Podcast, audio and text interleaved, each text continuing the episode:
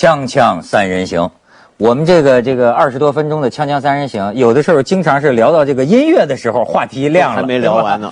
所以呢，昨天这个王老师，我们最后快完了，他讲到他对李光耀的一点看法，我特别想让他着重的再讲一讲，因为他没讲完。对。但是呢，我想呃为了让您记得您讲的是什么啊，我用一段话来引起您的这个评论，是。就是关于就说李光李光耀治理下的新加坡自由有多少的问题。你看这个，首先有一些西方人这个观察，说这个新加坡呀，在这个治理的井井有条的国家里，街头示威属于违法，违法者将被捕，未经未经警方许可，五个人以上的集会可能构成非法集会。过去五十年，这个国家一直由人民行动党一党执政，而且这个党一直控制在精力旺盛的李光耀手中。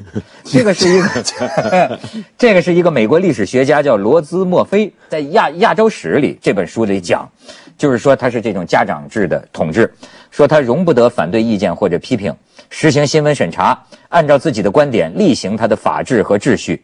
啊，实际上在这个国家啊，实际上是由他一个人统治的国家，不存在值得注意的反对派，这是美国历史学家观点。但是李光耀对这类批评嗤之以鼻，他说啊，我从来没有因为民意调查或者欢迎度调查而焦虑过。在我看来，你要是为这个纠结，你就是一个虚弱无力的领导者。然后他说，这强人，我从英国人那儿学会了如何治理国家，如何管理人民，也见识了日本人是如何运用权力的。他说，而且我明白了，在强权政治下陷入困局的人们，为了生存会采取哪些应对之策。好极了，说的好极了！您引出您昨天讲这大医院，您再跟我们聊聊。不是，这是这是啊，是台湾那边的人说的，说他好比一个大医院，一切都管得非常严，所有的人都那儿该看病的看病，该打针的打针。哎，这个我再插您一个，就说有一个写那个就是文明的冲突的那个人叫是方廷顿，是是。他有一次好像说在台湾讲座呀，哎。听说他有个说法，哎。就台湾就所谓的民主嘛，哎。但是他形容台湾是什么呢？好像大概意思叫污浊而自由，但是他形容新加坡呢 是是干净干净而小气，呃，这亨廷顿的说法反。正这个新加坡你，他因为他情况太特殊了，确实是这样。你要说他的成功，那也是别人所没法比的。四小龙啊，哎，他在他很难坚持下来的时候，他用的策略都特别正确。一个是对中国，他既要哦这个非，他应该说他还有他那个母邦的那种感情，嗯但但是呢，他也很警惕，绝不让你在这我这儿占多大的影响。嗯。同时，他不断的向中国进言，还得，呃，同时他也很实际也很警惕，因为靠近他最是两个很大的呃回教国家，没错。呃，一个印度尼西亚，对。一个马来西亚，是，所以他也还必须要运用其他方面的力量。我这个九十年代去访问新加坡的时候，还正赶上当时菲律宾呢对美国的军事基地非常反感，是那个人民就要轰这个美国的军事基地，然后李光耀呢就是主动的邀请。美国人并没有，他那儿没有军事基地，说我们这儿欢迎你来建军事基地。他他们新加坡人啊，这不是李光耀本人，我没有那个机会跟他本人接触。新加坡人的接触就是说，如果美国这儿有一个军事基地，呃，你你谁敢动那个 谁敢动啊？啊你开玩笑啊，这个是是是不是？他这小国哎生存之道，哎，所以他就是利用这些矛盾，呃，又受英语的影响，又那个话并不是假的。他说他政治统治是跟英国学的，他很多东西法律、法治权哎法律、呃警察的任务是吧？他各种东西他都是跟跟呃跟跟英跟连用的词儿都是一样，议会，而且他议会都是就是所谓直选出来的。对哎，所以他这，他又把英国那一套学到了，他又能够让你呀、实际上任何人没法反对他。对，是哎，新加坡的很高级的知识分子很诚恳的跟我说，说我们那儿搞得非常好，我们那儿没有人批评李光耀，因为李光耀没有缺点，所以我当然也相信他是真诚的。我我觉得像新加坡呢，因为这几年新加坡有很大的变化。实际上，你一个国家发展的这么成熟，嗯这么富裕，我们要知道新加坡是全亚洲最富裕的地方之一。哎呦，那可是这是最富裕的。你这你这了不得的，我我有数字啊，就是当年的这个每人的年均收入啊，国民呢、平人均从几百美元，现在是世界前三富之内，就五万美元，人均五万美元年收入，这个他当他到了这个地步，比如说受教育程度也高的时候，整个公民社会就会跟着发展上来，大家就会开始厌倦跟不满现在这样的统治方法，因为他那个统治方法其实是结合了两个殖民帝国的统治术于一身，主要是英国再加上日本。他学到的都是那两个国家在管殖民地的时候怎么管的方法。一个国家已经独立建国几十年，但是沿用的统治术基本是不脱殖民地的管理手段。那么，但我我我反而觉得他有能耐的地方在哪？他这个所谓的管呢，今天大家都看到新加坡怎么被管得服服帖帖，怎么样？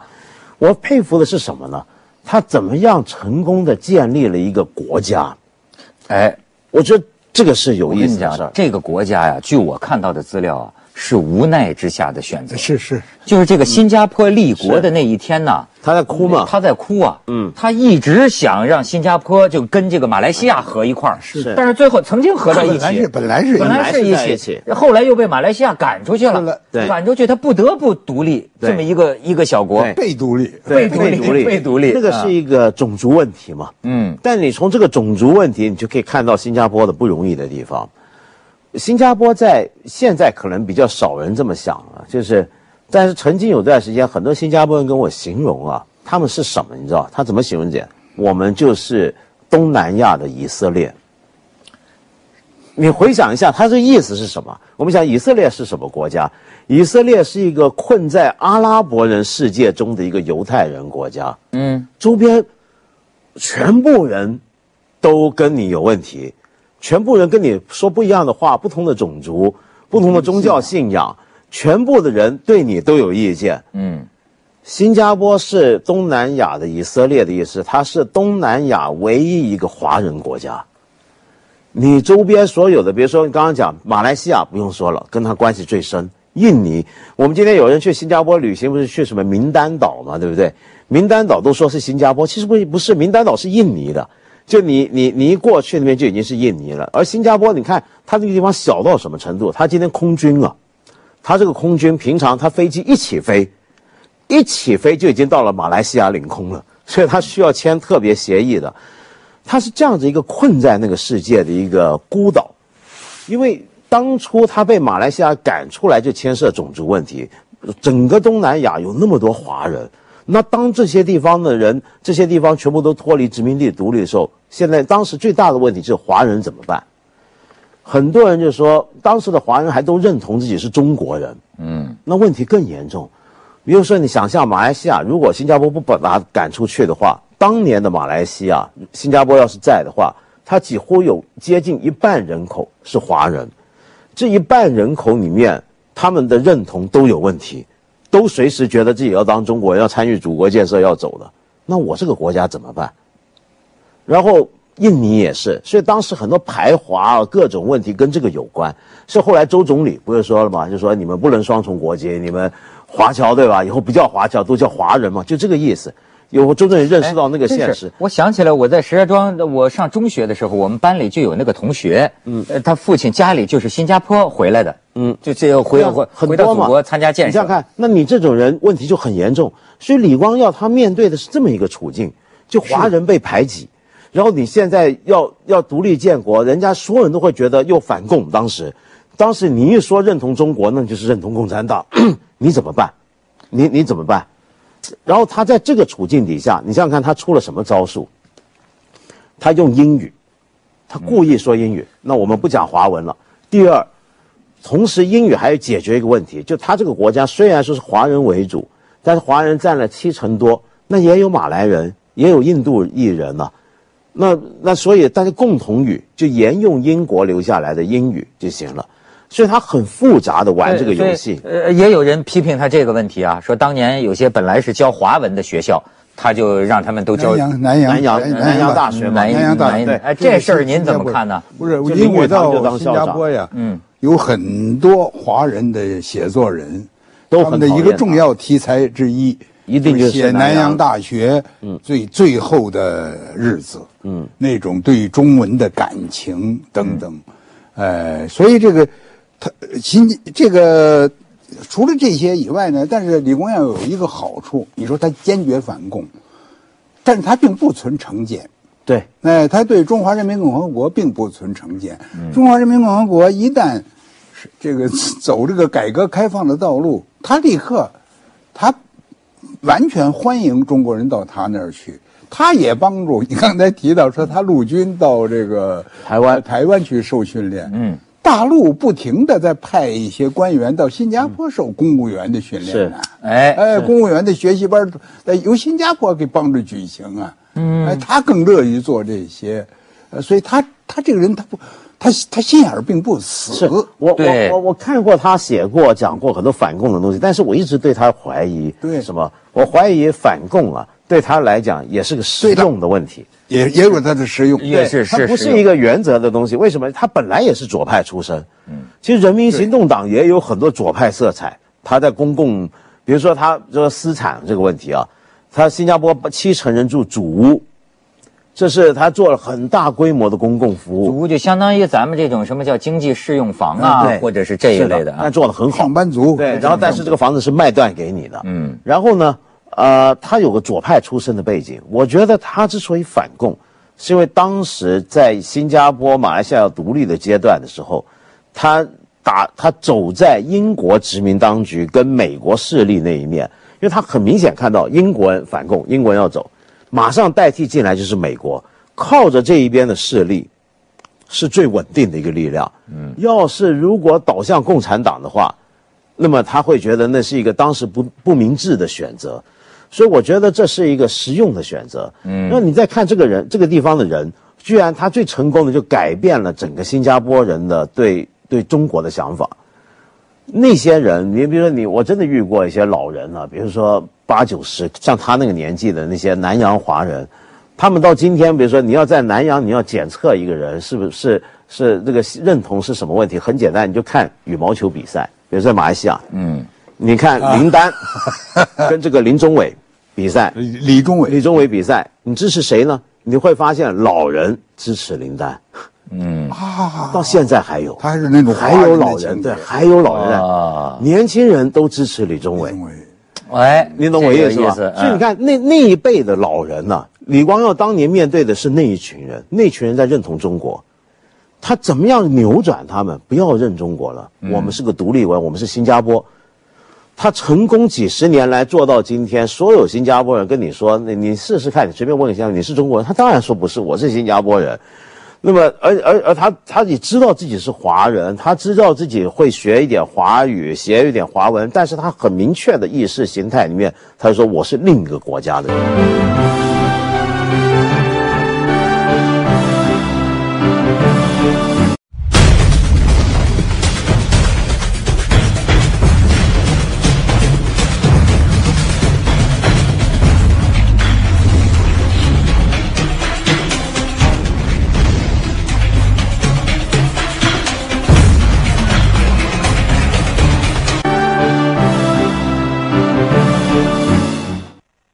也很怀疑李光耀他李光耀他后来也提儒家文化的这个价值。是是，但是你说这个是不是也是出于某种很实际的考虑？也是就是因为你看他那个时候说，哎，政府都讲英文，第英文是第一行政语文呢，对吗？但是呢，说他为什么刻苦学中文呢？他那个时候是为了竞选，他必须要争取这个华人的选民，一直到他能讲到啊，就像这个，就刚才咱听到他讲的，哎，华人觉得，哎，这是自己人。你看他是一个当怎样就怎样的这么一个人，好像 是。是他这个这个新加坡的一些朋友的说法，就是原来呢，呃，少学点华文，把华文学校关掉，目的呢是怕被赤化。嗯，呃，那么后来现在又提倡大家多学点中文呢，又怕呢被这个就是西方的民主自由啊，被西化哎，被西化。哎，所以又又需要一点呢，中国文化呀，这个谦恭谨慎呐、哎它就是一个这个忠孝节义呀、是不是？所以他就一直是一个，呃军军，他 就一直是一个夹在中间的生存之道 夹在，东西方之间哎，各大国之间，各种文化之间。这样的话呢，而且我看这个咱们这边的媒体讲，他在就是最近的这几年呢，他对未来甚至有某种悲观，因为他他的估计是再有十年或者十五年，新加坡会进入一种政治的动荡。哎呃呦，但但是他认为下一届他人民行动党是不会有任何的问题的，但是再有十到十五年会进入动动动荡期，呃，我也不是。他说，甚至于说过，谁也不知道新加坡会走向哪里。对，呃，所以他毕竟是很难的，就是他这个操盘手啊，已经是非常厉害了。呃，从好的方面来说呢，没有他这个操盘手，新加坡不会有这种飞跃，这种发展。而且你说，咱就说了半天，就新加坡这么个弹丸之地啊，它比香港还小，是吧？他当年怎么一下子就起来？后来我就发现啊，他就是没有什么成见，他没。当年他就是呃新新加坡搞成一个什么，就是咱们要把这个呃这西方的这种跨国公司全吸引到这儿来。但是那个时候流行的思潮，其他国家呀还真是有点左派。那个时候其实是左派，啊挺时髦，觉得是剥削，觉得跨国集团会来我们这儿剥削。他说，反正我们新加坡也没有什么东西可以让别人剥削的，他们来能够给我们的工人收入，能够训练我们的工人，交给我们管理，我们就给他提供现代化的办公环境。一一穷二白，我这儿什么一穷二白什么都没有。对，呃，这个呃，李光耀本人做过马来西亚的反共政府的监狱。对，是吗？啊，他他做过监狱，他是从监狱里出来的，对所以他的独立呀、是被逼迫的。怎么被逼迫的呢？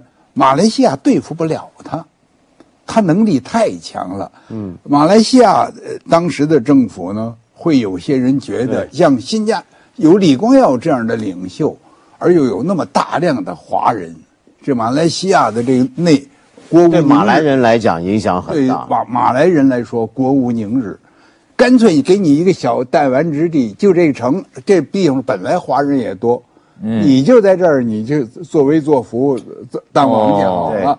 我逼着你非独立不可。那个地方本来就是个华人多的城市，是这么个理哎解。呀一般公开的说法哎都是是说这个好像特别重视马来人的权利，对。就是就压抑华人的权利，所以才导致的。闹半天跟李光耀这个人难对付也有当然能关系对付，哎，但是李光耀的他如果说最可贵的一点，我们现在来说，因为我们无法要求他对，比如说五十年以后的新加坡负责，或者一百年以后的亚洲负责。他在这样一种情况之下，他既面对着西方的这种强大的影响，又面对着左翼的社会主义的是吧？这个尤其是中国的强大的影响，又面对着这个伊斯兰国家、伊斯兰呃宗教的，还有印度，哎，还有印度，对，印度那有一个强大的势力，也是一个大国的影响，它能几方面呢，能把它玩转了，呃，能够也是平衡。这。这个这个这是一种平他衡，我觉得他基本上是了不起的。他基本上做到的就是在亚洲，他真的是个亚洲国家，在某个意义上讲，什么意思呢？因为你比如说新加坡，我我其实马来西亚某方面也是啊，但比如说我很佩服他们那边的华人，跟他们聊天，比如说起来他会知道印度光明节，就印度过年、是哪一天，今年，嗯，今年回教哪一天开始开斋，他们也知道。哎咱农历新年哪天他也知道，他真的是亚洲三大文明的东西，对，都都在。我哎，我就经常听到这个台港就问问一个问题啊，呃，就就是新加坡很好，我也去过，也挺是是住几天很好，但是你选择你喜欢住在香港还是喜欢住在新加坡？我引述一个话，听今天听很多人会觉得大逆不道啊，嗯 就是彭定康讲的话，嗯就也现在被我们批评的很惨，但后来好像也成了朋友，是吧？嗯，彭定康呢，当时曾经就是说，在新加坡，呃，新加坡是个什么地方呢？跟香港怎么比呢？因为他做完港督之后，人家问他，他说，呃，香港呢，如果我告诉香港的市民，你们不要吃口香糖，啊、不要喝可乐，全香港人都快当我是傻瓜。嗯，但是在新加坡，当我如果要是有人这么做的话，他们会觉得你是为了他们好。但是你，我这么 对，但是你知道，就是当年这个李光耀在香港旁边就坐着彭定康，他这个说话说的彭定康很尴尬。李光耀就在说啊，就说这个呃，香港的这个一人一票啊，一个人是一个一个一个一个人是谁啊？是英国人，一票呢就是英国政府。对，彭定康在上面抓耳挠腮。对对。哎，咱们可以看一段这个李光耀的这个音容笑貌。If we had not intervened. On very personal matters.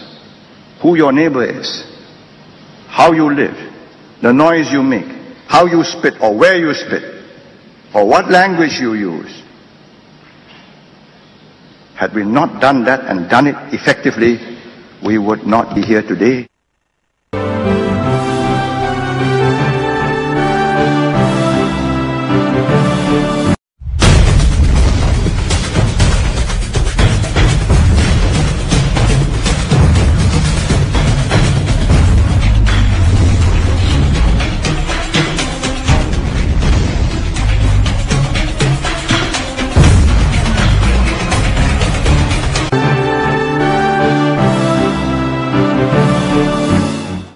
王老师，您说这个李光耀啊，他这到底是一个务实灵活的人，是。还是性格当中啊就爱管人的？你看他刚才像刚讲，你吐痰的时间和地点是是。要管理，你说他这个是个有他个人性格的因素吗？是，这个咱就不知道了，哎，但是呢，他有一个估计，呃，就是说当地的华人呢，嗯，他的这个素质是很低的，原来有很多坏的习惯。对这些坏的习惯，你不严加管训，嗯，根本克服不了。对比如说随地吐痰，他的要求就非常，随地吐痰。我那个时候去，是大概是九十年代都是罚款新币一千元，很严重的，呃，一千元，很严重很你这个吃自助餐，你随便剩下都不都要罚款。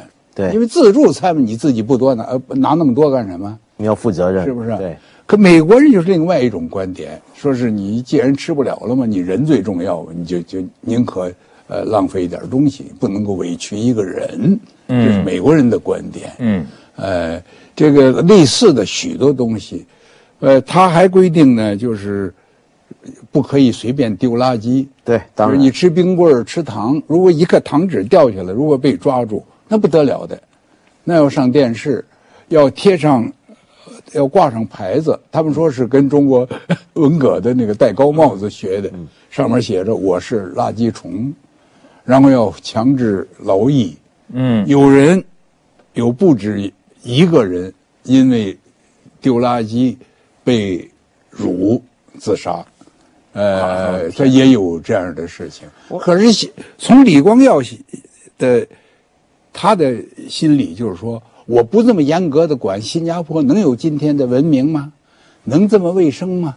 能啊能这么谦，能这么守法吗？而且他这嗯，你这个东西呢，就牵涉到还有一点，我要了我们要了解，就当年的新加坡的背景。就刚才说了，新加坡上回不是讲他过去是以黄赌毒闻名，他的所谓的华人素质低啊，其实就是直到今天，中国游客在海外有时候被人诟病的一些问题都差不多，来就是那些小孩撒尿，但过去还不止小孩，大人也满街撒尿，然后吐痰呐、什么闹啊，什么这一大堆的东西不守秩序。但你看李光耀是什么人？他的背景，他是典型的高等华人，殖民地里面精英啊，精英。嗯，你想想看，他那种心理，那种心理就，因为老外啊，他一看他分不清你是什么高等华人地方，你就是华人的样子，你就你就跟华人是一模一样。但是他当时像这种人在南洋，曾经也有过那种很不好的经历，就一方面觉得自己已经很高等、很文明了，但还是有时候出去或怎么样被人歧视、被人瞧不起。为什么？因为我大部分同胞干的这样的事儿。我觉得李光耀有那种很强的要给华人争气的那种意思，就我们再也不能这样被人歧视。我一辈子，我们几辈子都被人这么歧视，我今天要证明给那些西方所谓高等社会人看，我们也能这样，我们甚至比你还高等。所以他就做成这样。哎，你说这个世界上有没有极少数精英啊？他是以这个牧羊人自居的，对，有他就是肯定有。你们都是羊羔对吧？我就牧，对，但是我觉得这种人会特别真的是出现在新加坡这种国家，他一般的所谓的大国啊，比较难做到像他这样。呃，像这种国家过去历史上，比如说是什么威尼斯、热内亚，就所有历史上的那种海港城邦国家，都会出一些特别灵活、专断、实用这种政治人物，都是这样。我真的就是我很难知道这个人呢，他到底对这个民主到底是个什么态度？因为按照他自己所说呀，他认为他是典型的认为民主是有条件的，就说民智未开。人民教育程度不够，人民还没富裕起来，呃，这个中产阶级阶层还没有一个形成，那搞民主只能把国家搞得一团乱。他是典型的这种观点。但但你想想看，他也典型的，他过去讨厌赌啊，讨厌同性恋啊。就如果有一天，有人又告诉他一个新东西，或者他自己发现，国家要是再不民主化。经济就要衰退，就怎么样？据说他他又会，据说这就是他晚年啊，他也意识到的东西。对，接着为您播出健康新概念。一些危机啊，他认识到民主的这种希望或者必要性。嗯，所以他据说。